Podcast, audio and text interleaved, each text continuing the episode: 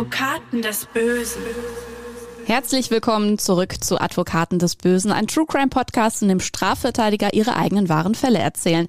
Mein Name ist Simone Danisch, ich bin Journalistin, Radiomoderatorin und True Crime Fan und ich sage deswegen willkommen zurück, denn wir bleiben heute beim selben Thema wie in der letzten Akte, nur die Besetzung hat sich geändert. Hans Reinhardt ist diesmal da. Hallo Hans. Ja, hallo Simone. Und wir reden eben auch in der heutigen Akte über das neue Buch von dir und Burkhardt. Es heißt Unschuldig verurteilt, zwei Strafverteidiger über über den Albtraum Justizirrtum. Erschienen am 17. Mai und zwar im Echoing Verlag bei Benevento Publishing.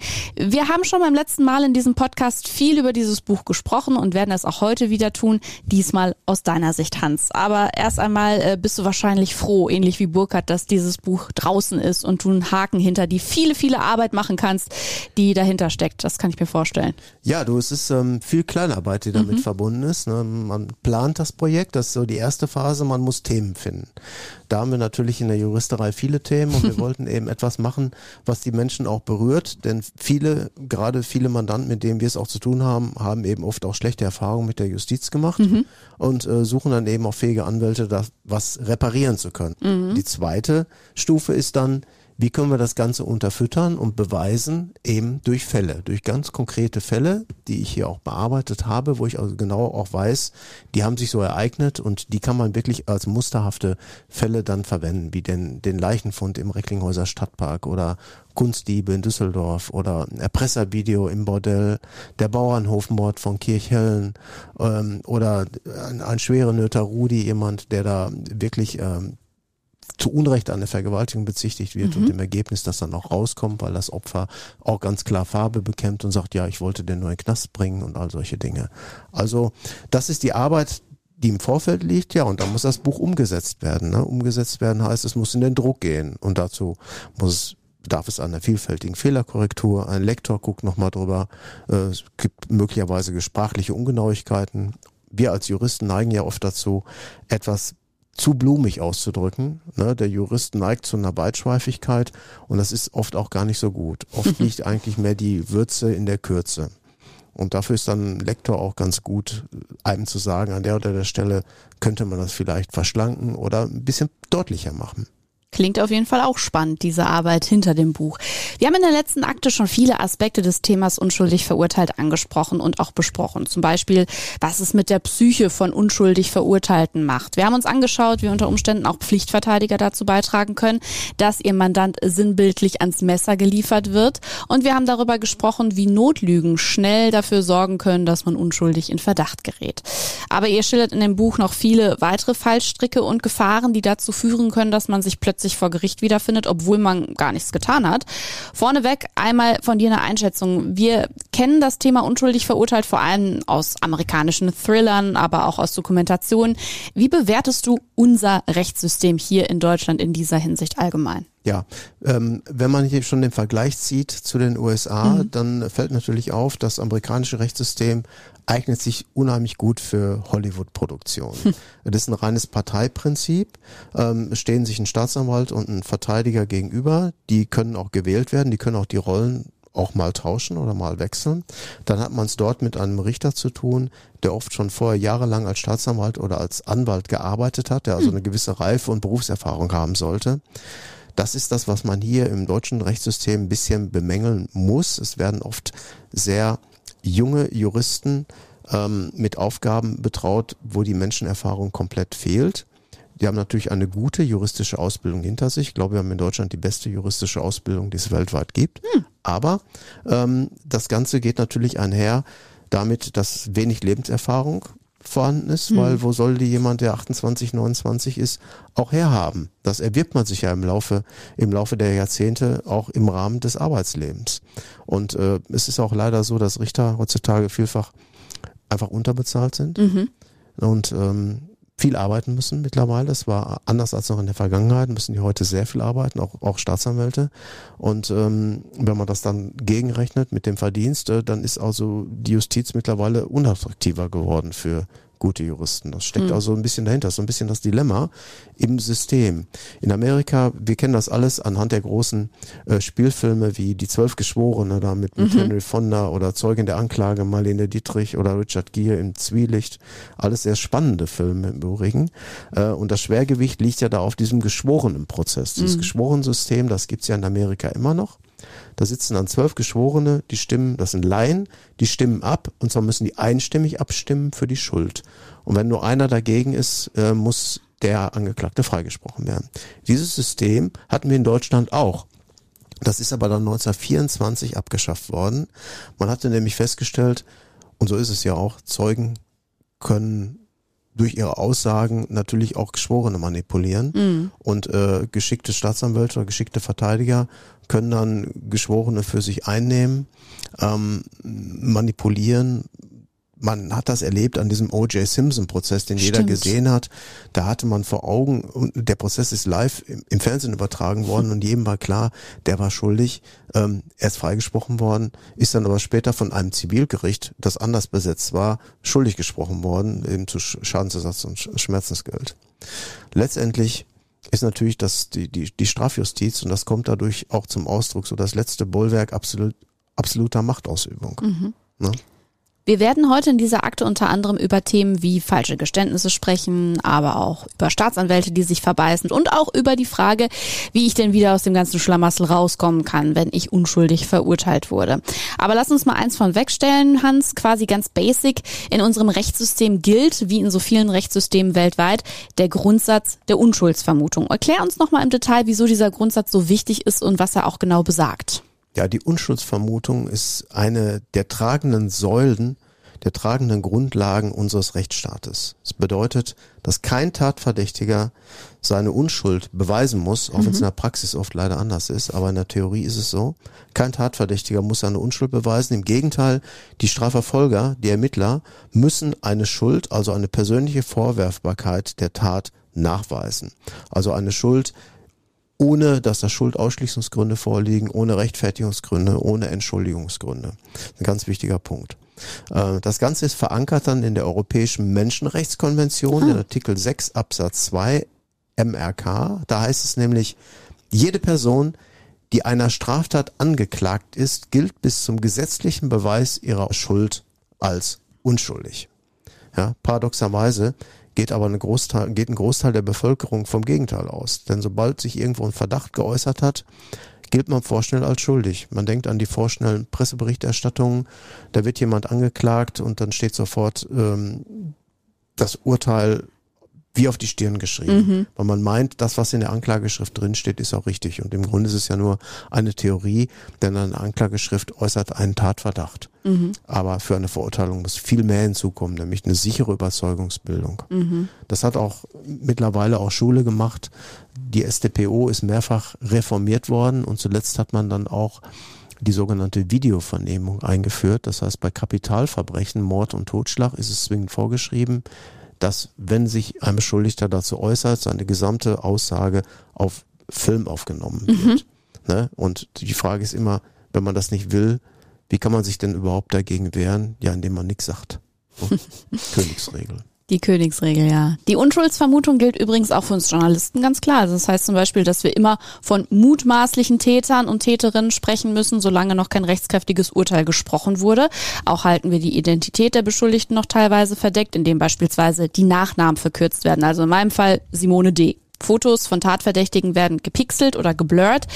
Den, äh, denn Ermittlungen oder ein laufender Prozess haben natürlich immense Auswirkungen auf das Leben eines Beschuldigten oder einer Beschuldigten. Und da ist es wichtig, die Identität dieser Person zu schützen, falls eben am Ende rauskommt, er oder sie war es gar nicht. Aber bei aufsehenerregenden Taten wie Mord, da steht man als Journalist natürlich auch in diesem Spannungsfeld, ne? die Menschen informieren zu wollen. Deswegen gibt es aber eben diese Grundsätze. An die halten sich aber nicht immer alle Medien. Und so kommt es dann auch aus gutem Grund hin und wieder zu Klagen und Prozessen, weil diese die Unschuldsvermutung mit ihrer tendenziösen Berichterstattung oder eben durch ungepixelte Bilder verletzt haben. Das hast du ja auch gerade eben schon angesprochen. Und warum diese Unschuldsvermutung so wichtig ist, zeigt sich auch direkt an dem dem ersten Themenkomplex, den wir uns jetzt gemeinsam anschauen werden, Hans. Und der dreht sich um die Frage, warum bekennt sich jemand schuldig für eine Straftat, die er gar nicht begangen hat? Ja, warum eigentlich? Ja, ähm, ist eine schwierige Frage. Man fragt sich das auch immer wieder, wie kann das überhaupt sein? Das Geständnis ist die Königin aller Beweismittel, das muss man einfach so sagen. Ähm, es gibt Strengbeweise und Freibeweise, also Indizien auf der einen Seite und die Strengbeweise, da gibt es eben das Geständnis oder die Einlassung, so sagt es der Jurist im Strafprozess, äh, Zeugenvernehmung, Sachverständigenbekundung, Urkunden. Ähm, und die Geständnisse führen dann in aller Regel auch zur Verurteilung werden selten hinterfragt, obwohl der Bundesgerichtshof ganz klargestellt hat, weil es eben auch falsche Geständnisse gibt, ist eine Strafkammer oder ein Strafrichter auch gehalten, ein Geständnis auf seine Richtigkeit zu überprüfen. Hm. Also er darf das nicht einfach so übernehmen, sondern er muss schon einige kritische Fragen stellen und sich einen persönlichen Eindruck und Vergewissheit verschaffen, dass das richtig ist. Denn später widerrufene Geständnisse, die werden leider kaum geglaubt. Man sagt einfach, mal, Sie haben da ein schwerwiegendes Delikt zugegeben, haben das eingeräumt und jetzt äh, widerrufen sie das, ist ja klar, weil sie jetzt mittlerweile gemerkt haben, hm. mir blüht jetzt ordentlich was. Und viel häufiger als gedacht ist auch ein Geständnis falsch. Ähm, also ist letztendlich eine Königin, die deutliche Schrammen im Gesicht hinterlässt. Mhm. Und ähm, das ist dann immer wieder der Kampf zwischen einmal der juristischen Wahrheit und der tatsächlichen Wahrheit. Auch ein interessantes Phänomen, wenn man einfach mal die Frage aufwirft, was bedeutet eigentlich Wahrheit im Strafprozess? Da gibt es die objektive Wahrheit, eins und eins ist zwei oder bestimmte Beschreibungen. Dann gibt es eben die subjektive Wahrheit, das sind oft besondere Wahrnehmungen, gerade bei Augenzeugen, die ein bestimmtes Geschehen beobachtet haben, da läuft ein Täter aus der Bank raus, die sehen den drei Sekunden und geben dann eine Täterbeschreibung ab. Hm. Die muss nicht unbedingt stimmen. Hm. Das sagt einem ja schon das kurze Zeitmoment. Und dann gibt es die prozessuale Wahrheit. Und das ist eben das Wichtige, das ist das, was die Juristen interessiert. Und das, was auch die Verteidiger eigentlich interessieren sollte. Der Verteidiger hat ein Interesse daran, weg von der richtigen, der, der eigentlichen objektiven Wahrheit zu kommen, hin in die prozessuale Wahrheit. Denn das ist eine Spielwiese, das sind die Paragraphen, die er auch ausreizen kann. Und dass es dieses Phänomen tatsächlich gibt mit äh, Geständnissen, die aber eigentlich gar keine wirklichen Geständnisse sind, sondern erfunden, hat uns die Geschichte schon unumstößlich gezeigt. 1932 wird das Baby des amerikanischen Flugpioniers Charles Lindbergh entführt. Zur Erinnerung, Lindbergh ist im Jahr 1927 der erste Mensch, der nonstop mit einem Flugzeug den Atlantik überquert. Am 1. März 1932 wird Lindberghs Baby also aus dem eigenen Haus entführt. Es kommt zwar zur Lösegeld Lösegeldzahlung. Das Baby wird aber trotzdem später tot aufgefunden. Tragisch, ohne Frage. Was aber jetzt interessant ist, fast 200 Beschuldigte sollen die Tat, die zu einem regelrechten Medienspektakel geworden ist, gestanden haben. Und das ist uns ja wohl allen klar. Alle, diese knapp 200 Menschen, können es wohl nicht gewesen sein und haben somit ein falsches Geständnis abgelegt. Und ähnliche Beispiele lassen sich auch in der deutschen Rechtsgeschichte wiederfinden, Hans. Ja klar, beispielsweise, da gibt's einmal den Fall Rupp aus dem Jahre 2001, das ist ein äußerst bizarrer Fall. Mhm. Ein Bauer verschwindet und die Ehefrau hat gestanden, ihn ermordet zu haben. Sie soll ihn nämlich erschlagen haben, mit einer Axt zerstückelt und dann an die Hunde verfüttert haben. Mhm. Und deshalb war er weg, er war verschwunden. Ähm, objektive Beweise für diese Einlassung hat man nicht gefunden. Das Gericht interessierte das nicht und hat sie für schuldig erkannt. Ähm, sie hat dann zwar auch ihr Geständnis widerrufen, aber wie das so ist, die Justiz sagt, wer so eine grauenhafte Tat in diesen Einzelheiten schildert, ähm, warum soll das falsch sein? Mhm. So. Und im Jahre 2009, also acht oder neun Jahre später, findet man dann in der Donau ein Auto. Und wer sitzt in diesem Auto? Der Herr Rupp tot, natürlich. Und im ganzen Stück. Aber im Ganzen, als Einheit, so als Einzelstück. Und äh, da hat man natürlich dann gedacht, irgendwas stimmt da nicht. Mhm. Und äh, es wurde ein Wiederaufnahmeverfahren durchgeführt, das auch letztendlich dann mit einem Freispruch für die Ehefrau endete. Man hat sich dann gefragt, warum hat die das gemacht? Warum mhm. hat die mhm. das gesagt? Ähm, so richtig kam man nicht dahinter. Es gab viele Suggestivfragen in der Vernehmung, wo ihr Worte in den Mund gelegt worden sind, wo im Grunde erheblicher Druck auf sie ausgeübt worden ist und diesem Druck konnte sie nicht standhalten. Und das ist dann ein Phänomen, wenn der Druck zu groß wird, dann will man weg aus dieser Situation und man unterschreibt ganz schnell irgendwas, äh, damit man seine Ruhe hat. Mhm. In der Hoffnung, das regelt sich ja später sowieso. Da wird man mir schon glauben, aber aus dieser unangenehmen Situation, da muss ich jetzt mich ver verdünnisieren. Andere Fälle, wir kommen noch später auf den Fall mit dem Günter Kaufmann, genau. sehr interessanter Fall. Oder den, den, den Gustl Mollert, den mhm. gibt's ähm, Harry Wörz. Also es gab bestimmte Fälle, die auch Justizgeschichte geschrieben haben. Ja, hier in dem Fall äh, Rupp wurde also aufgrund von Ermittlungsfehlern der Polizei und durch ein Versagen von Staatsanwaltschaft und Ermittlern eine Falschaussage quasi erzwungen. Andere Falschaussagen können aber auch zum Beispiel aus dem falschen Wunsch nach Berühmtheit entstehen, intellektuelle Defizite, falsche Erinnerungen oder aber auch der Wunsch, andere Verfehlungen aus der Vergangenheit irgendwie wieder auszugleichen. Oder aber es wurde einem für ein falsches Geständnis eine Belohnung in Aussicht gestellt oder man befürchtet ansonsten Sanktionen oder möchte den wahren Täter aus anderen Gründen schützen. Wir merken, die Gründe können ganz vielfältig sein. Viele davon sind dir, Hans, in deiner langen Strafverteidigerkarriere sicher schon über den Weg gelaufen und einen solchen Fall schilderst du auch im Buch Unschuldig verurteilt, den Stadtparkmord von Recklinghausen. Worum ging es da genau? Ja, das ist ein sehr bewegender Fall gewesen. Das war der Beginn der Nullerjahre. Im Stadtpark in Recklinghausen ist eine Frauenleiche gefunden worden. Die Frau ist vergewaltigt worden und zu Tode stranguliert worden.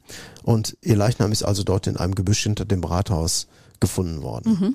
Die Ermittlungen laufen auch Hochtouren und man muss wissen, eine Mordkommission wird gegründet in so einem Fall. Die setzt sich zusammen aus verschiedenen Dezernaten, auch anderer äh, Abteilungen der Polizei. Und dann gilt in so einem Fall immer die sogenannte 36-Stunden-Regel. Das ist also eine psychologische Sache man weiß ganz genau, wenn man nicht innerhalb von 36 Stunden den Täter findet, weil der Täter, der so eine Tat begeht, ist dann am Anfang sehr redselig. Mhm. Der will sich seine Sache von der Seele reden. Nach 36 Stunden schlägt das um, dann redet er nicht mehr. Dann hat er erkannt, wenn ich rede, dann, dann überführe ich mich ja selbst. Und deshalb ist da immer so ein großer Ermittlungsdruck. Und die Ermittlungen zogen sich in diesem Falle über zehn Tage hin ohne jeden Erfolg. Geleitet wurde diese Mordkommission von Simon Cäsar, den Namen haben wir geändert zum Schutz der Person. Genau. Und ähm, ja, es passierte einfach nichts. Und Simon Cäsar meinte dann, ich habe mich da so ein, Ding, so ein Ding erinnert, ähm, könnte eigentlich clever sein. Ähm, ich habe das mal gelesen bei Agatha Christie, bin da ein, ein Fan. Äh, der Täter kommt immer zum Tatort zurück. Kennt man aus dem Krimi. Genau. Also muss ich dort irgendjemand mal postieren, der soll das Ganze mal observieren. Mhm. So. Und in der Tat, am zweiten Tag dieser Observation tauchte da ein Mann auf im mittleren Alter. Das war der Jörg Ulrich, Name auch geändert, selbstverständlich. Sportlich gekleidet, kleiner Bauchansatz, zusammengekniffene Luchsaugen und der schlich dann regelrecht um den Tatort herum, legte sich dann in das Gebüsch, kroch da direkt hinein, wo die Leiche abgelegt worden war. Und ähm, das war schon ein sehr, sehr merkwürdiges mhm. Verhalten. Und der observierende Beamte, der forderte dann den Herrn Ulrich auf, mit zur Polizeiwache zu kommen. Man wolle sich mal darüber unterhalten. Mhm. So. Simon Cäsar, der Leiter der MK, war der Überzeugung, gerade bei so einem schwerwiegenden Verbrechen, da muss sich dann der Täter die Tat eben von der Seele reden. Und wenn das nicht sofort klappt, dann muss man die Taktik anwenden, Good Cop, Bad Cop. Das heißt, der eine ist nett, der serviert auch mal einen Kaffee oder holt eine Pommes Currywurst von der Bude. äh, und der andere, der führt dann mal das Zepter mit aufregendem Gestus, der schreit auch mal, haut auch mal mit der Faust auf den Tisch. Und wenn man dieser Situation so ausgesetzt ist, dann ist das schon, schon filmreif. Mhm. Und ähm, ja, Simon Cäsar konfrontierte dann eben den Herrn Ulrich mit der Beschuldigung der Vergewaltigung und des Mordes. Und dann passierte eins, der begann erstmal lauthals zu lachen. Dann beschimpfte der die Beamten, zog dann in übelster Weise über das Opfer her, nach dem Motto, das war bestimmt eine Schlampe, die hat nur gekriegt, was sie wollte. Was geht mich hier der Scheiß an? Was wollt ihr überhaupt von mir? Macht doch eure Arbeit. Ne? Ihr, ihr könnt doch nicht mal richtig arbeiten. Ja, und da ist dem Cäsar einfach die Hand ausgerutscht. Oh. Er ist knallrot geworden. Zack, vertafelte ihm eine Ohrfeige und äh, ja, Ulrichs Wange färbte sich rot, begann zu zittern und dann plötzlich legte er ein Geständnis ab. Hm. Das Geständnis war relativ kurz und knapp. Ich habe die Frau vergewaltigt und anschließend erwürgt. Mehr sage ich dazu nicht. Das hat er unterschrieben was passiert? Er wird sofort unmittelbar danach zum Amtsgericht Recklinghausen rübergebracht. Das ist ja nur eine Straße daneben, 100 Meter zu Fuß. Dort wird der Haftbefehl verkündet. Da wird einfach nur Zug genommen auf diese kurze Vernehmung. Mehr wurde auch nicht gesagt. Und er kam in Untersuchungshaft in die JVA Bochum. Eine Woche später oder zehn Tage später geht die Alarmanlage los. Alarm, Alarm, Alarm. Ähm, er wurde sofort aus der Untersuchungshaft entlassen was war passiert? Man hatte das Ergebnis einer DNA-Untersuchung. Denn am Tatort war Sperma gesichert worden und das Ergebnis war eindeutig, die, es war die DNA eines anderen auch schon einschlägig vorbestraften Sexualstraftäters. Hm. Wir haben es hier eben mit einer Zeit zu tun, das liegt schon einige Jahre zurück, da dauerten die Untersuchungen länger als heute. Heute mhm. geht das fast auf Knopfdruck. Damals dauerte das ein bis zwei Wochen. Und während dieser Zeit war die Ungewissheit da. Wir haben ja das Geständnis. Wir können das verifizieren durch diese DNA-Untersuchung. Das hat man gemacht. Und da hat er eben großes Glück gehabt, der Herr Ulrich, ähm, dass diese Untersuchung gemacht wurde. Mhm.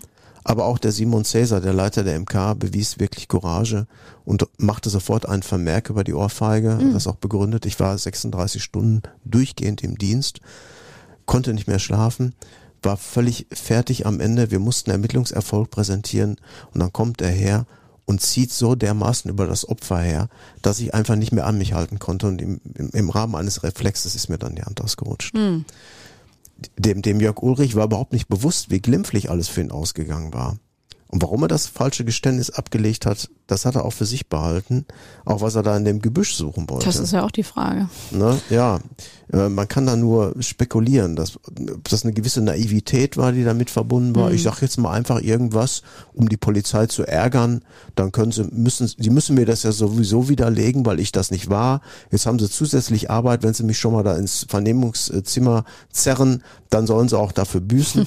Oder er wollte nur diese, diese berühmten 15 Minuten Ruhm ernten, die Andy Warhol jedem Menschen mal irgendwann zugestanden hat.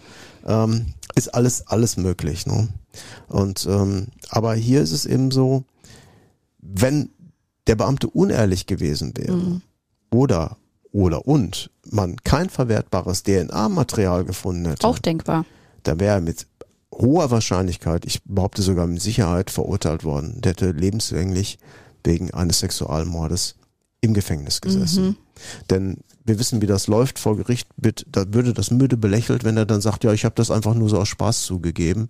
Da wird jeder Richter sagen, also mal, das soll ich Ihnen jetzt glauben, Sie geben mir den Mord an einer Frau, die Sie vorher vergewaltigt haben, zu, unterschreiben das und titulieren das als Spaß.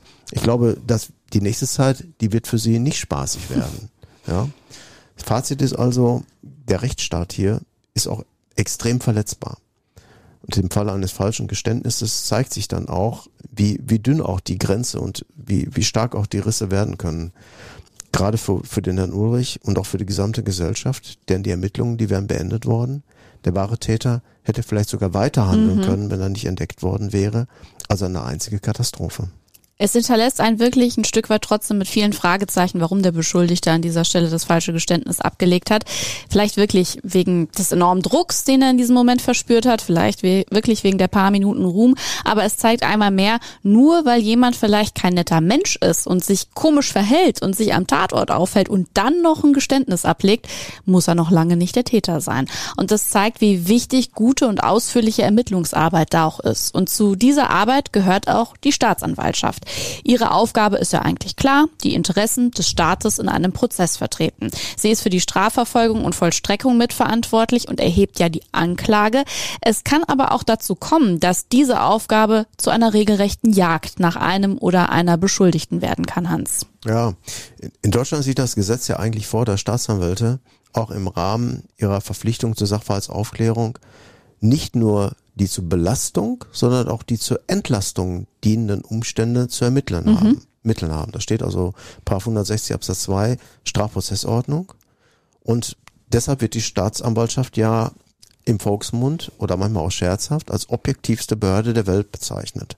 Die ist intern allerdings in zwei Lager zerrissen. Da gibt es zahlreiche Staatsanwälte, die absolut fair, transparent und objektiv ermitteln mhm. und diesen Paragraphen wirklich ernst nehmen aber es gibt auch einen nicht unbeträchtlichen Teil, die ermitteln verbissen, regelrecht eindimensional mit dem Ziel, wir müssen einen Täter präsentieren, so rasch wie möglich. Und wenn man sich frühzeitig festgelegt hat, dann, dann will man nicht mehr zurückgehen. Deswegen mhm. bezeichnet man ja auch diese Ermittler als Krokodile. Weil ein Krokodil hat ja auch die Eigenschaft, dass es nicht rückwärts gehen kann.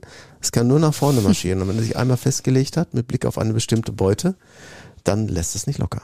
Das hat wahrscheinlich auch ein bisschen was mit der Fehlerkultur zu tun, die äh, hier im Land auch manchmal ein bisschen vorherrscht. Ne? Ein Fehler eingestehen ist halt auch dann ein bisschen schwierig, auch für eine Staatsanwaltschaft. Ja. Und so jemand ist jetzt zum Beispiel in dem Fall von Daniel Ruder über den Weg gelaufen. Den schilderst du auch im Buch unschuldig verurteilt. Und wer jetzt sagt, Moment mal, der Name Ruder, der sagt mir was. Genau. Es ist der Täter im bekannten Satanistenmord von Witten, der unsere Akte Nummer zwei hier im Podcast auch war. Wir erinnern uns, du Hans warst damals Daniel Ruders Strafverteidiger. Wir können übrigens den Namen nennen, weil Ruder inzwischen unter völlig anderem Namen lebt. Der Fall gehört zu den grausamsten der deutschen Kriminalgeschichte. Im Sommer 2001 wollen Daniel und seine Frau Manuela Ruder einen Arbeitskollegen Daniels für ein satanisches Ritual opfern. Eine nutzlose Seele, wie sie es gesagt haben, sollte dahinscheiden, um in die Armee Satans aufgenommen zu werden. Sie luden Daniels Kollegen zu einer vermeintlichen Abschiedsparty in die eigene Wohnung ein und ermordeten ihn wirklich auf bestialischste Weise. Später behaupteten beide nach ihrer Flucht und bei ihrer Festnahme, Satan höchstpersönlich habe ihnen diesen Mord eingeflüstert und befohlen. Der Prozess war ein reines Medienspektakel und das Bochumer Schwurgericht verurteilte schließlich Manuela Ruder wegen gemeinschaftlichen Mordes zu 13 Jahren Haft. Daniel Ruder bekam 15 Jahre Haft. Heute sind beide wieder frei und leben, wie gesagt, unter neuem Namen ihr Leben. Manuela ist dabei deutlich früher aus der Haft entlassen worden als Daniel und das hat eben mit der Geschichte rund um einen, nennen wir es, überengagierten Staatsanwalt zu tun. Erzähl uns die Einzelheiten hierzu, Hans. Genau, hier komme ich nochmal wie, wie gerade auf das Krokodil zurück, mhm. nämlich auf äh, das Phänomen, dass man nicht rückwärts gehen kann, also nicht mal innehalten kann, äh, nachdenken, ist da irgendwas falsch gelaufen und muss ich jetzt einen Korrekturwechsel vornehmen. Knapp 16 Jahre nach dem grausamen Ritualmord, und der soll auch hier nicht verharmlost werden, mhm. das muss man auch mal ganz deutlich sagen. Nur hier geht's halt um einen anderen Fall, der sich daran angeschlossen genau. hat. Ne, es war letztendlich, ähm, ja, 16 Jahre nach dem grausamen Ritualmord gab es eine unfreiwillige und völlig überflüssige Reise wieder in die Vergangenheit. Und ähm, ja, dann saß er wieder auf der Anklagebank. Er hatte dann damals den Namen Ruder in den Namen Wegner geändert. Mhm. Da, da hieß er eben als Angeklagter der Herr Wegner. Mittlerweile hat er wieder einen neuen Namen äh, zum Personenschutz bekommen und auch ähm, angenommen. Und er saß dann da ähm, auf der Anklagebank im Bochumer Schwurgerichtssaal, schon regelrecht ergraut und hatte den Vorwurf der Staatsanwaltschaft vor Augen. Er habe aus der Haft heraus die Ermordung seiner Ex-Frau geplant. Ähm, das sollte ausgeführt werden durch eine angebliche Brieffreundin, die sich als Pflegerin in eine psychiatrische Anstalt einschleusen sollte in der Manuela einsaß, nämlich in Eichelborn. Die sollte also dann die mit einem Knüppel oder einem Stock auf den Kopf hauen oder sollte ihr Gift ins Essen mischen. Also völlig abstruse Dinge. Ähm, man muss sich ja vorstellen, wie soll das überhaupt gehen? Das sind hohe Mauern, man kann nicht einfach da so reinmarschieren mhm. und sich, sich, da irgendwie so als Pflegekraft ausgeben. Eine sehr verworrene Geschichte, die noch verworrener wird. Total verworren. Diese Frau hatte also eine Vorgeschichte. Sie gab sie als Privatdetektivin aus. Sie verteilte überall kleine Visitenkarten, mhm. wo sie mit einer Taschenlampe in einem dunklen Tunnel abgebildet war. War also schon sehr strange von ihrem Auftreten. Und ähm, am 23. Juni 2014 trat sie dann erstmalig an die Bochumer Staatsanwaltschaft heran. Mhm. Sie hätte angeblich Drohbriefe von Daniel erhalten und äh, wolle Strafanzeige erstatten. Vermeintliche Bedrohungen, die lagen aber schon angeblich jahrelang zurück. Aber das erzeugte irgendwie kein Misstrauen bei der hm. Staatsanwaltschaft, obwohl vorher, sie einige Jahre vorher, schon bei der Staatsanwaltschaft in Arnsberg zum gleichen Sachverhalt eine Strafanzeige erstattet hatte. Hm. Die haben das aber eingestellt, ruckzuck. Und dann dachte sie, nachdem sie einen Zeitungsartikel gelesen hatte über den Fall, jetzt kann ich ja mal zur Bochumer Staatsanwaltschaft marschieren und die gleiche Geschichte da in einem etwas anderen Gewand präsentieren. Mhm. Und der Denn, Zeitungsartikel war ja deswegen, weil äh, Daniel bald entlassen werden genau. sollte. Mhm. Genau, wenige Tage vorher, nämlich in der Lokalzeitung in Recklinghausen stand das drin, äh, eine Meldung, Haftentlassung kann möglich sein in Kürze, weil er hat seine Strafe abgesessen. Und äh, wenn man die Strafe absetzt, 15 Jahre sind rum, dann ist natürlich klar, dass die Tür geöffnet wird. Drei Monate später erhielt dann eben die Frau die Vorladung der Staatsanwaltschaft Bochum und wurde über zwei Stunden ausführlich befragt. Daniel war bis 2004 in der Psychiatrie geblieben und danach verbüßte er wegen der Therapieverweigerung, weil er einfach gesagt hat, ich bin nicht therapiebedürftig, seine Haft weiter in der JV Bochum, mhm. leitete da die, die Gefangenenbibliothek, ist dadurch auch sehr belesen geworden, weil er alle Bücher gelesen hatte. Und ähm, wie gesagt, die äh, Person, die Zeugin, erzählte dann von seiner, von der Kontaktaufnahme mit Daniel im Jahre 2010 im Januar. Ähm, und zwar über eine Postkarte. Sie hat das Buch Fehlercode 211, das er damals geschrieben hat, wo er die Tat anfangs ja noch geleugnet hatte, gelesen, hat das irgendwo bestellt und da waren auch so äh, Postkarten drin und hat sie mit einer Postkarte ihm geschrieben, man solle sich doch mal treffen, sie würde ihn gerne mal besuchen. Sie hätte sich, glaube ich, in ihn verliebt. Und äh, sie hätte sich wohl in ihn verguckt. Ja, ähm, dann war Daniel das Ganze irgendwie nicht geheuer, weil er merkte schon bei dem ersten oder zweiten Besuch, es ging relativ schnell zu Ende, dass mit der irgendwas nicht stimmt. Er macht immer so merkwürdige Andeutungen und ähm, er kündigte dann die Brieffreundschaft auf und ähm, daraufhin berichtete sie, weil sie dann zurückschlagen wollte, von angeblichen Ausbruchplänen aus dem Bochumer Gefängnis. Dann von anonymen Todeskarten, die sie erhalten haben will, äh, von Särgen, die man ihr in gebastelter Form irgendwie vor die Haustür gestellt hätte. Äh, dann ständen regelmäßig Grablichter bei ihr vor der Tür. Also, der Ruder ist extrem gefährlich, weil der hat die Macht aus dem Gefängnis heraus, das alles so zu veranlassen und zu arrangieren. Lange passierte nichts man hat ja immer gefragt, wo sind denn die Sachen? Wo sind denn die Karten? Wo sind denn die Särge? Wo sind denn die Briefen? Wo sind denn die Grablichter? Die konnte sie nie präsentieren, hm. nicht mal Fotos davon, was ja schon sehr eigenartig ist. Also ich meine, wenn man solche Sachen äh, vor der Haustür hat und sich belästigt fühlt, dann sichert man ja in irgendeiner Form Beweise. Mhm. Hat sie alles nicht gemacht. Passierte auch seitens der Staatsanwaltschaft lange nichts. Und erst auf mein mehrfaches anwaltliches Drängeln und Beschweren gab es dann einen kurzen Vernehmungstermin und ähm, der Vernehmungstermin war auch ähm, nicht gerade erquicklich. Daniel hat ganz klar das abgestritten, hat gesagt, das ist alles Bullshit, das ist alles Unfug, was mir da zur Last gelegt wird. Ähm, den Ermittler schien das offensichtlich auch nicht so sehr zu interessieren. Das Einzige, was ihn interessierte, war die Augenfarbe von Daniel, weil er sich sagte, ich kann mich auch immer daran erinnern, an diese strahlenden Augen, die sie damals hatten, als ich sie, und das war nämlich einer der gleichen Ermittler, anlässlich des Satanistenmordes mm. befragt habe. Das hat, ist mir auch noch so in Erinnerung geblieben. da hat er nämlich Kontaktlinsen getragen, ich glaube mit hellgrünen Augen. Mm. Mittlerweile hat er ja blaue.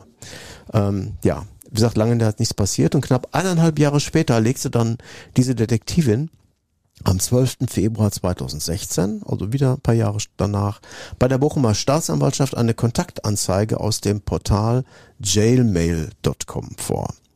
Ein gewisser Daniel hätte unter einer Chiffre 444015 und 1975 ihr mitgeteilt, charismatischer Werwolf 40, 1,84 lang, gepflegt und in Form, sucht Briefkontakt zu smartem Weibchen im Alter zwischen 30 und 50 Jahren. Humor und Intelligenz sind unbedingt erwünscht. Eine gewisse Affinität zu Black Metal, Gothic und dem dazugehörigen Lebensgefühl wäre kein Hindernis. Wenn du magst, wartet ein vielseitiger, nach Werten lebender Mann auf deine Zeilen. Raum NRW wäre von Vorteil. Hm. Ja. Wichtig hier, Ruder hatte sich bereits früh um eine vorzeitige Haftentlassung bemüht und nach zwei Dritteln der Haftzeit, Haftzeit 2011, 2013 ist die Zweidrittelentlassung abgelehnt worden, ähm, sind mehrere Sachverständigengutachten in Auftrag gegeben worden, um zu prüfen, ist er noch in irgendeiner Form gefährlich. Ähm, es gab dann zwei Gutachter, die ihm Ungefährlichkeit attestiert hatten. Das waren wirklich sehr erfahrene Sachverständige, die lange Jahre in der Justiz auch tätig waren. Ähm, die Beschwerde der Staatsanwaltschaft verzögerte die Haftentlassung. Ähm, die Haftzeit wurde also länger und länger. Und zur Begründung wurde immer vorgeschoben, es gibt ja noch dieses offene Verfahren wegen des Mordauftrages. Mhm. Solange das nicht geklärt ist, darf es natürlich auch keine Haftentlassung geben. Und es ist ein unbeschriebener Grundsatz, solange ein schwebendes anderes Verfahren von gewisser Erheblichkeit besteht, kommt man nicht raus. Und so war das im vorliegenden Fall auch, auch wenn die anderen Strafvollstreckungskammern äh, Bochum und Mönchengladbach ähm, ganz klar pro Daniel die Gefälligkeitsprognose abgegeben haben. Und ähm, hier ist es einfach so gewesen, diese Kontaktanzeige ähm, hat auch der Staatsanwalt zum Anlass genommen, die Beschwerde immer wieder genau mit Blickrichtung auf diese Anzeige zu formulieren, denn die Anzeige war vom Wortlaut her sehr, sehr ähnlich mit der ursprünglichen Kontaktanzeige, mit der Daniel die Manuela Ruder kennengelernt hatte. Mm, damals. Auch, genau, da, damals lief auch immer eine Kontaktanzeige, die war vom Wortlaut sehr, sehr ähnlich und da sagte er, sieht mal, der hat sich ja immer noch nicht geändert. Mm. Ähm, na gut, kann man einfach mal so in den Raum stellen, aber es gibt dafür natürlich keine, keine Anhaltspunkte.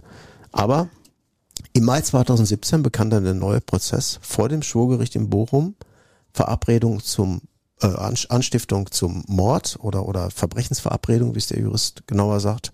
Die Folge ist, man kann dafür genauso hart bestraft werden wie für einen Mord. Das heißt mhm. also, stand wirklich alles auf dem Spiel. Und äh, Ruder selbst nannte die Vorwürfe grotesk. Ich kann mich noch an seinen O-Ton erinnern, wie er dann also in der Hauptverhandlung sagte, der Staatsanwalt hat hier in blindem Eifer eine völlig willkürliche Anklageschrift gegen mich verfasst. Und dann lässt er hier sogar noch eine Kollegin von sich auftreten. Er ist noch nicht, einmal selber zur Gerichtsverhandlung gekommen, oh. um seine Anklage auch in irgendeiner Form dort zu verteidigen und darzustellen. Und dann ist ja diese Zeugin vernommen worden, eine einstige Brieffreundin, die bestätigte dann natürlich ihre Vorwürfe aus der Zeugenvernehmung, aber niemand hat ihr das geglaubt. Die hatte wirklich einen verheerenden Eindruck hinterlassen. Das Schwurgericht hat dann nach mehrstündiger Vernehmung erhebliche Zweifel an der Glaubwürdigkeit geäußert. Der Freispruch folgte auf dem Fuße mhm. und ähm, ja, auch die Staatsanwaltschaft, die Prozessvertreterin äh, der Staatsanwaltschaft hat dann dieser Einschätzung geglaubt und hat dann auch einen Freispruch beantragt. Interessant. Ja, also sie hat die gesamte Ehre der Staatsanwaltschaft dort gerettet, muss man so sagen, Hut ab. Und, ähm, Aber eigentlich gegen ihren Kollegen entschieden. Eigentlich gegen ihren Kollegen entschieden. Inwieweit sie da Rücksprache gehalten hat, weiß ich nicht. Vielleicht hat er ja dann in dem Moment auch die Rolle des Krokodils aufgegeben und hat überlegt, ich gehe doch vielleicht einen Schritt zurück. Vielleicht war es irgendwo eine Sache, die, die ich so nicht mehr weiter vertreten kann. Wenige Monate danach wurde dann Daniel auch freigelassen. Und seitdem zog er eben mit einer neuen Lebensgefährtin und eigenen Kindern in ein ländliches Gebiet, lebt dort unbeschaulich und äh, hatte eben auch seine neue Lebenskollegin über die zuvor erwähnte Werwolf-Kontaktanzeige kennen und lieben gelernt. Hm. Jailmail.com, offensichtlich ein Kontaktportal für Inhaftierte. Spektakuläres Nachspiel eines ohnehin schon spektakulären Falls also. Wie fühlt man sich in so einer Situation als Strafverteidiger? Also ich meine, wir wissen alle, was Daniel Ruder getan hat. Wir wissen alle, wie furchtbar das war. Das will auch keiner in Abrede stellen. Und auch du als ein Strafverteidiger äh, hast ja auch nie versucht, das schön zu reden. Aber er hat seine Strafe abgesessen. Das muss man so sagen. Es gibt Gutachten, die belegen, dieser Mann soll freigelassen werden. Und dann rennt man ja gefühlt trotzdem erstmal mit seinem Mandanten vor eine Wand. Ne? Und diese Wand ist die Staatsanwaltschaft. Wie ging es dir in dieser Situation? Also ich halte mich an Recht und Gesetz und ich erwarte, dass das für alle anderen auch gilt. Und wenn man eine Strafe verbüßt hat, dann ist die Zeit abgelaufen und dann muss die Tür geöffnet werden. Ich fand das Ganze hier wie in einem Hamsterkäfig zu laufen. Man läuft und läuft und läuft und man kommt einfach nicht zum Ziel, mhm. wird aber dabei immer erschöpfter. Und ich hatte so den Eindruck, einmal schuldig, immer schuldig, egal was dann danach noch für, für Anschuldigungen kommen. Und so kann man natürlich nicht umgehen. Und das, wie gesagt, das ist wirklich dann schon grotesk und hat Züge einer gewissen letzten absolutistischen Herrschaft irgendwo. Mhm. Das ist auch im Grunde realistisch so, dass die Strafjustiz insgesamt noch die letzte Domäne darstellt, absoluter straflicher Gewalt. Man hat das gesamte Gewaltspektrum zur Verfügung. Man kann abhören, man kann observieren, man kann ähm, Durchsuchungen durchführen, Menschen verhaften, einsperren und all diese Dinge. Äh, das heißt, das Gewaltpotenzial ist eigentlich enorm, das einem da zur Verfügung gestellt wird. Man entscheidet über Menschenleben am ja. Ende. Wir haben jetzt ganz viel darüber gesprochen, wie es passieren kann, unschuldig ins Fadenkreuz der Justiz zu gelangen. Aber was ist, wenn das Urteil gesprochen ist, die Gefängnistore sich hinter einem schließen und alles verloren scheint? Gibt es selbst dann noch Hoffnung? Ja, wir haben in unserer Strafprozessordnung das sogenannte Wiederaufnahmeverfahren geregelt. Das ist der letzte Notanker, den ein Verurteilter noch hat. Mhm. Denn wir haben nach einer Verurteilung, wenn die Rechtskraft eingetreten ist, äh, die Situation, das Urteil ist für die Justiz gültig und die Justiz korrigiert sich selbst wirklich sehr, sehr ungern. Und wenn ein Urteil einmal ausgesprochen wird, worden ist, dann ist es schwierig, dass das durchbrochen werden kann. Mhm. Und nur dieses sehr engmaschige Wiederaufnahmeverfahren macht das möglich. Ähm, man unterscheidet da in zwei Arten der Wiederaufnahme, nämlich zugunsten oder zu Ungunsten der Verurteilten. Zugunsten nur dann, wenn neue Tatsachen oder neue Beweismittel auf den Tisch gebracht mhm. werden können, also Umstände, die damals in dem Erkenntnisprozess noch gar nicht vorgelegen oder noch gar nicht bekannt waren. Dass man hinterher irgendwas ermittelt hat, man hat hinterher neue Spuren, neue DNA-Spuren eines anderen Täters gefunden zum Beispiel oder ähnliche Dinge. Mhm. Bei der Wiederaufnahme zu Ungunsten eines Beschuldigten hat man es oft zu tun, wenn nachträglich jemand ein Geständnis ablegt. Viele meinen nämlich, so ist es nämlich in Amerika, äh, wenn ich einmal dafür freigesprochen worden bin, dann kann ich dafür hinterher nicht mehr verurteilt werden. Auch wenn ich hinterher das zugebe, gibt es auch zahlreiche Fernsehkrimis, die sich damit mhm. beschäftigen.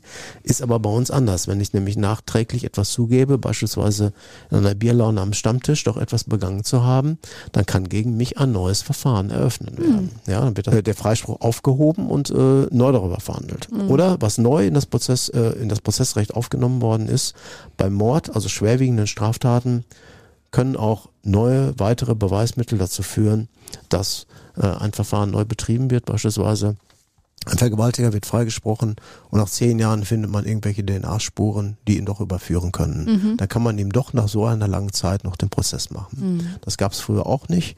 Insofern ist das Gesetz auch zu Ungunsten der Beschuldigten abgeändert worden. Oder ähm, was es ja auch gibt, wenn sich eben nachweislich herausstellt, dass ein falsches Geständnis tatsächlich abgelegt wurde. Wie im Fall, du hast es vorhin schon angedeutet, des Schauspielers Günther Kaufmann. Dieser Fall ist wahrscheinlich auch für einen Strafverteidiger Profi wie dich eine fast einmalige Geschichte, oder? Ja, die, die Realität schreibt einfach die skurrilsten und merkwürdigsten Geschichten. Ähm, theoretisch kann man sich das sowas gar nicht ausdenken und auch hält das auch gar nicht für möglich, dass sowas existiert. Es war im Jahr 2001, da gesteht der damalige Schauspieler Günther Kaufmann, wir kennen ihn alle aus einigen Tatort-Krimis, äh, da kennt, kannte ich ihn zumindest her, der gesteht den Mord an einem Steuerberater und bekommt dafür 15 Jahre Haft aufgedrückt. Unter Tränen vor Gericht sagt er dann noch, noch ich stehe zu meiner Schuld, ich habe den Mann aber nicht umbringen wollen. Aber er ging letztendlich, wie sich herausgestellt hat, freiwillig ins Gefängnis, und zwar aus Liebe zu seiner krebskranken Frau. Mhm. Und später hat dann eine der Lebensgefährtinnen der drei wirklichen Mörder eine Aussage gemacht, ging zur Polizei und Günther Kaufmanns Frau soll nämlich die Männer angestiftet haben. Krass. Kaufmann wird dann 2005 vom Mordvorwurf freigesprochen und 2006 aber zu einer Geldstrafe oder einer Bewähr und Bewährungsstrafe verurteilt, weil sein falsches Geständnis eben zwei Unschuldige auch hinter Gitter gebracht hat, also mhm. mittelbare äh, Freiheitsberaubung dargestellt. Aber solche Wiederaufnahmeverfahren, wie zum Beispiel im äh, Fall von Günther Kaufmann, sind alles andere als die Regel, oder? Ja, sind äh, ganz, ganz selten. In der Praxis sträuben sich die Gerichte häufig gegen Wiederaufnahmen. Na, man stellt nämlich ungern seine eigene Entscheidung in Frage nach dem Motto, da haben wir aber großen Murks gebaut oder was Falsches entschieden. Und aus Neutralitätsgründen sind dann eben einmal angeordnete Wiederaufnahmeverfahren auch von einem anderen Gericht zu verhandeln. Also mhm. Also wenn eine Wiederaufnahme äh, angeordnet, von, eine Wiederaufnahme beantragt wird gegen ein Urteil in Essen, dann findet die Wiederaufnahmeprüfung zunächst in Dortmund statt. Mhm. So, wird also von da weggezogen und dann findet das Verfahren in mehreren verschiedenen Stufen statt. Es findet zunächst eine Schlüssigkeitsprüfung statt. Man muss also das neue Beweismittel präsentieren und da wird abgewogen, kann es sein, dass dieses neue Beweismittel so wichtig ist, dass es das gesamte Urteil zu Fall bringt. Und wenn man das unterstellt, das wäre so, dann gibt es eben ein neues Verfahren. Also sehr kompliziert auch. Das heißt, die Justiz ist auch sehr zurückhaltend. Andererseits, ähm, es kann natürlich auch schnell zum Missbrauch kommen, dass man irgend, irgendwelche Leute da präsentiert, die plötzlich Aussagen machen. Und wenn es nur an einer kleinen Aussage hängen würde, äh, dann würde es ja vor Wiederaufnahmeverfahren nur so wimmeln. Hast du schon oft Wiederaufnahmeverfahren erlebt? Äh, ich habe es einmal erlebt. Mhm. Einmal auch erfolgreich. Das war aber wirklich einmal in einer langen Strafverteidigerkarriere so. Da ging es um einen ähm, einen Banküberfall. Da ging es um einen Banküberfall, wo zwei maskierte Täter verurteilt worden sind und dann der einer der beiden Beschuldigten in seiner Haftzeit ähm, jemand kennengelernt hat, ähm, der wusste, wer der andere Täter war. So, und dann sind da Ermittlungen angestellt worden und dann kam hinter der Tat raus, dieser Verurteilte war gar nicht der zweite Mann des Überfalls, sondern es war ein anderer. Mm. Ne, und äh, aber das hat er erst, der hat äh, die Haftstrafe voll abgebüßt für den Raubüberfall, das waren sechs oder sieben Jahre. äh, weil er erst zum Schluss seiner Haftentlassung das rausbekommen hat und hat dann auch selber Anstrengungen unternommen, da Leute zu befragen, um mhm. dahinter zu kommen. Aber da sehen wir, wie selten das Ganze ja. vorkommt, wenn selbst du mit deiner vielen Erfahrung das erst einmal wirklich erfolgreich erlebt hast. Ja, und vielen True Crime Fans wird an dieser Stelle sehr sicher auch direkt der Fall von Gustl Mollert in den Sinn kommen. Wahrscheinlich einer der bekanntesten Fälle von unschuldig verurteilt und im Wiederaufnahmeverfahren für eben dies erklärt. Ich kann mir vorstellen, das sind solche Fälle, die du, Hans, als Strafverteidiger auch ganz genau beobachtest. Ja, natürlich. Äh, man, man verfolgt das Ganze ja auch. Und äh, Mollert saß eben jahrelang unschuldig eingesperrt in Bayern der geschlossenen Psychiatrie. Hintergrund war, es gab einen Trennungsstreit mit seiner Frau, gegenseitige Vorwürfe der Eheleute Mollert und ähm, ja, sie stellte ihn als Bekloppten, als Verrückten hin, zeigte ihn wegen Körperverletzung an, wegen Freiheitsberaubung und äh, er witterte da eine riesen Verschwörung, eine Geldwäsche und irgendwelcher dubiosen Schwarzgeldgeschäfte. Dann wurden Gutachter eingeschaltet und Gutachter kamen im Ergebnis tatsächlich dazu, der Mann hat gefährlichste Wahnvorstellungen, mhm. das ist Gefahr für die Allgemeinheit, der muss im Maßregelvollzug untergebracht werden. Ja, und dann kam eben später heraus, die Vorwürfe von Mollert waren keine Hirngespinste. Mhm. Und ein Wiederaufnahme, ein Wiederaufnahmeverfahren erreichte dann einen Freispruch. Eine absolute Blamage für die damaligen Gutachter. Es war regelrechter Gutachter Fusch, der da entlarvt wurde. Ja, das ist wirklich krass, wenn da jemand in die Psychiatrie eingesperrt wird, der da offenbar gar nicht hingehört hat. Das ist natürlich der absolute Horror, wie aus einem Drehbuch für einen Hollywood-Thriller. Hans von Burkhardt haben wir schon den goldenen Tipp sozusagen bekommen, immer lieber erstmal schweigen. Das hast du ja vorhin auch schon gesagt, dass es die Königsregel ist. Vor allem, äh, bevor man sich in Widersprüchen, Notlügen oder vagen Aussagen verstrickt. Gibt es irgendwas darüber hinaus, was du uns allen quasi mit auf den Weg geben kannst im Hinblick auf das Thema unschuldig verurteilt? Ja gut, nemo teneto, niemand ist, niemand ist verpflichtet, sich selbst zu beschuldigen. Deshalb ist das Schweigerecht ein ganz wichtiges Recht, das man mhm. auch aktiv ausüben sollte. Und ich sage immer nur, Sie müssen eigentlich nur zwei Dinge sagen und sich merken, da können Sie das Schweigen dann durchbrechen. Der Name meines Anwaltes lautet und hier ist seine Handynummer. Guter Tipp. Ja, und alles weitere rund um den Justizalbtraum unschuldig verurteilt gibt's im gleichnamigen Buch in aller Tiefe nachzulesen. Gibt's seit dem 17. Mai zu kaufen, erschienen im Echoing Verlag bei Benevento Publishing. Alle Infos zum Buch findet ihr auch bei uns in den Show Notes und immer mal wieder auf unseren Social Media Kanälen auf Instagram und TikTok. Und wenn euch dieser Podcast im Allgemeinen ganz gut gefällt, dann folgt uns doch gerne auf der Streaming-Plattform, auf der ihr uns hört, damit ihr keine Folge verpasst. Bewertet uns da auch und schreibt uns Feedback.